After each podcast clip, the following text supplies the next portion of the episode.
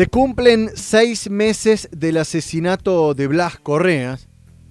Y es un tema que tiene y ha sensibilizado toda la sociedad, no solo cordobesa, sino también a nivel nacional. Estamos en línea con Soledad Laciar, la mamá de Blas, porque están organizando una suelta de globos, además de cumplir este medio año ya eh, con la partida de Blas. Soledad, muy buenos días. Jonathan Cloner, de este lado, ¿cómo te va? Hola, buen día, ¿cómo les va? Soledad, contanos, ¿están armando esta movida, una suelta de globos recordatoria eh, por Blas? Sí, eh, mañana, sábado a las 20 horas, en la, en la, plaza que está frente a mi casa, donde se crió Blas, en Alto Villa Cabrera. ¿En, en qué, ¿Te recordás las calles como para ver si hay gente que se quiere sumar y participar? En la calle La Ramada, y la plaza cubre del 2400 al 2600. Ahí, la ramada y arriba de Berizárate, básicamente. Exactamente. Bien, Plaza Grande. Eh, allí será la suelta de globos, ¿me decías a qué hora? A las 20. 20 horas. Eh, aprovecho, Soledad, que te tengo en línea para consultarte a seis meses del lamentable hecho de la pérdida de tu hijo. ¿Hay novedades eh, al respecto en el caso? la semana pasada estuve con el abogado que estuvo acá conmigo y bueno, me contó que durante enero estuvieron trabajando, que se espera que se eleve a juicio este año y bueno, las novedades son las que todos conocen, que cada vez hay más involucrados. Y creo que hay muchos más que no, que bueno, que a lo mejor no se vaya a saber, pero pero creo que la justicia está avanzando y no sé si la palabra es conforme, porque uno siempre espera más eh, pero, pero sí, viste, estoy tranquila de que están trabajando.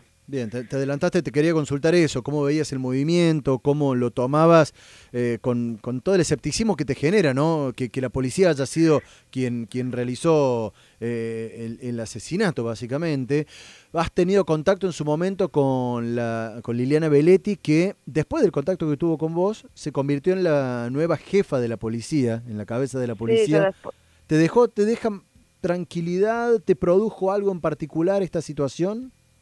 Mira, yo después de, Ella fue la única que vino a casa. Esa es una realidad, yo siempre se lo agradecí porque fue la única que puso la cara y vino, tocó la puerta eh, y se solidarizó conmigo y prometió, en su momento sin ser la jefa, que iba a hacer todo lo posible y para que esto cambie después de eso, ya siendo jefa, también la volví a, la volví a ver y la verdad que siempre tiene eh, mensajes de, no sé si se quiere, de, cariño para conmigo, ¿viste?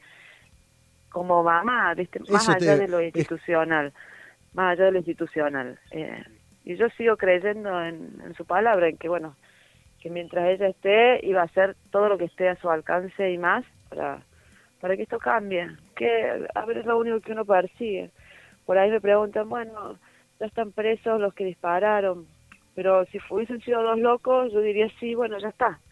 Pero en realidad eh, los disparos quedaron, te diría que hasta en segundo plano con todo lo que pasó después.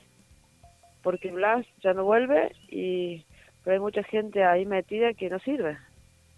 Ahora... Esa es una realidad y esa es nuestra lucha, ¿viste? Que, que esta gente que no sirve esté fuera y que porque yo me quiero sentir cuidada por la policía. Bueno, a eso mismo, a ver, cada uno tiene su, su postura, sus críticas, eh, sus miradas al respecto de cuáles son los errores generalmente. Hoy por hoy, ¿a dónde, ¿a dónde apuntás principalmente dentro de todo este sistema que, que está roto en, parte?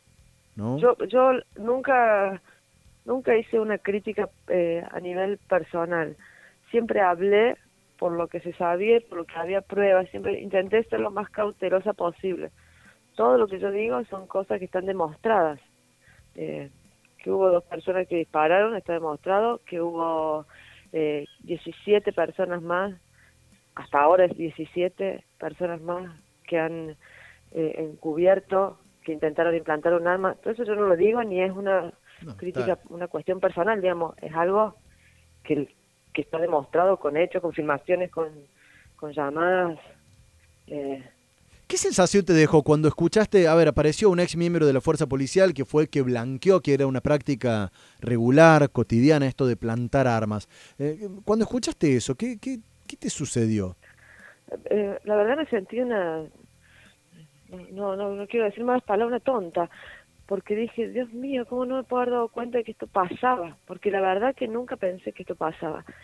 Pero después uno hace memoria y dice, y dice, y la verdad que varias veces estuve sentada frente al tele y veía una noticia que decían, eh, mataron o le dispararon un pibe de tal lugar, eh, pero tenía un arma, pero, y, hoy uno duda, uno dice, ¿tenía el arma o, o hicieron, le salió bien lo que quisieron hacer con Blas y les, que les salió mal? ¿Entendés? Entonces uno duda. Soledad, te pusiste en contacto, a ver, eh, inmediatamente después que sucedió lo de Blas, eh, hubo mucha movilización, vigilias y demás, y aparecieron muchos familiares, por ejemplo, del caso de este hombre que fue eh, también asesinado y baleado por la policía en Villa Libertador, y que se sumó a otros casos. ¿Se pusieron en contacto con vos? ¿Te, te buscaron como para poder hacer fuerza en conjunto, digo, hacer fuerza en esto de que la justicia avance? Mira, yo no soy honesta, yo no hablé con nadie. Eh, el que sí habló fue mi hijo, sobre todo con los familiares de Joaquín. Eh, mi hijo y su papá, ellos sí hablaron. Yo en ese momento es como que no, no podía ni conmigo, ¿viste? Eh, entonces todo lo que yo sabía era a través de mi hijo. Me, lo de Joaquín también a mí me marcó mucho porque dije, a los dos o tres días ya nadie más habla de él. Eh, esto hay que hacer algo porque no puede, viste, no puede ser que se ensucie y que ensuciaron todo, todo como ensuciaron lo de ese pibe y que no, no tuvieron, no sé si llamarle suerte, pero eh, lo que pasó con Blas, viste, que, que salió todo a la luz. Todo o casi todo. Sí, sí, sí. Eh, pero fue mi hijo el que más estuvo en contacto. Pero sí, ese caso, el de Joaquín, a mí me, me marcó y dije, esta, esta lucha la tenemos que seguir porque si Blas lo nombran tanto y si me acompaña tanta gente, eh, me siento en la obligación de responder por todos los chicos, por, por los amigos de Blas, por mis hijos que tengo acá, por mis sobrinos y por los que no conozco que tienen que salir a la calle tranquilos, ¿viste? Soledad, tengo una, una consulta quizás un poco dura, pero que por ahí desde afuera se percibe de otra forma.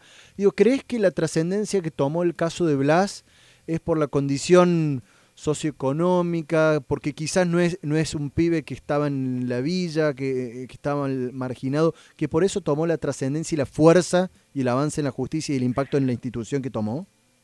Mira, aunque me duela lo que te voy a contestar, yo voy a hacer un mea culpa, voy a hablar por mí, no voy a hablar por el resto. A mí me pasó de escuchar otros casos y yo no darle pelota o no darle la importancia. Y sí creo que gente como yo, ¿sí? Eh, no sé cómo llamarlo, que somos clase media trabajadora, veíamos estos casos como alejados, ¿sí? ¿sí? Al menos eso me pasaba a mí, yo los veía como algo que era lejos.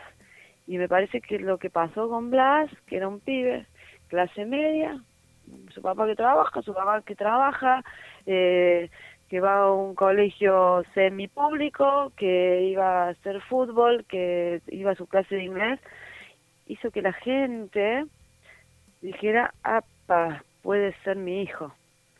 Creo que, que eso pasó con, con muchos otros, eh, que los considero, viste, que estamos como, como en el mismo, en el mismo lugar, porque eso me pasó a mí, de decir ahora, ¿cómo yo no di pelota a cosas que veía y siempre las justifiqué, viste, escupí para arriba porque yo tengo que hacer un mea culpa también, porque creo que es hora de que nos involucremos en, esta lucha. Entonces no era tan alejado, no era tan, no sé si pasa por clase social, sino por sentirlo que era como su hijo. Bien. O a lo mejor sí pasa por clase social. Lo que pasa es que por ahí ¿viste? se malinterpretan algunas algunas palabras que uno usa. Pero no, se, entiende, se, entiende. ¿viste? Eh, uno por ahí no, no, no, pero tengo que hacer el mea culpa mío, de decir, o sea, yo también, yo he escuchado casos y siempre justifiqué y siempre dije, ah, bueno, pero, ah, bueno, pero, y en realidad no era ah, bueno. Hoy te enterás que no era bueno, que si la policía, la policía no tiene por qué no tener armas como a veces piden. La policía tiene que tener armas y usarla bien. Y si la usa bien, no tiene por qué poner excusas, porque si hay excusas es porque la usó mal. O sea, si un policía dispara en el momento que corresponde y porque, porque así lo tiene que hacer, no tiene que dar ningún tipo de excusa. Ahí está la cuestión. Soledad. Para mí es ni siquiera en un robo. Sí, sí, sí. Ni siquiera en un robo. Soledad, entonces... Tiene que usarla cuando corresponde. Totalmente. Queda, queda mañana para repetir eh, y reiterar esto, suelta de globos, mañana a las 20 horas. La plaza se llama Enoch, Aguiar. Esto es La Ramada y José Aguilera entre Rosas de Oquendo y Berezárate, a metros del shopping de Villa Cabrera, para que se ubiquen y si quieren acompañar a la familia. Muchísimas gracias por... que nos acompañen muchos. Dale. En silencio, tranquilos y la idea es no, no molestar a nadie, más que pedir justicia no en silencio. Ojalá que así sea. Eh, mañana a las 20. Muchísimas gracias por los minutos al aire, Soledad. No, por favor, gracias a vos.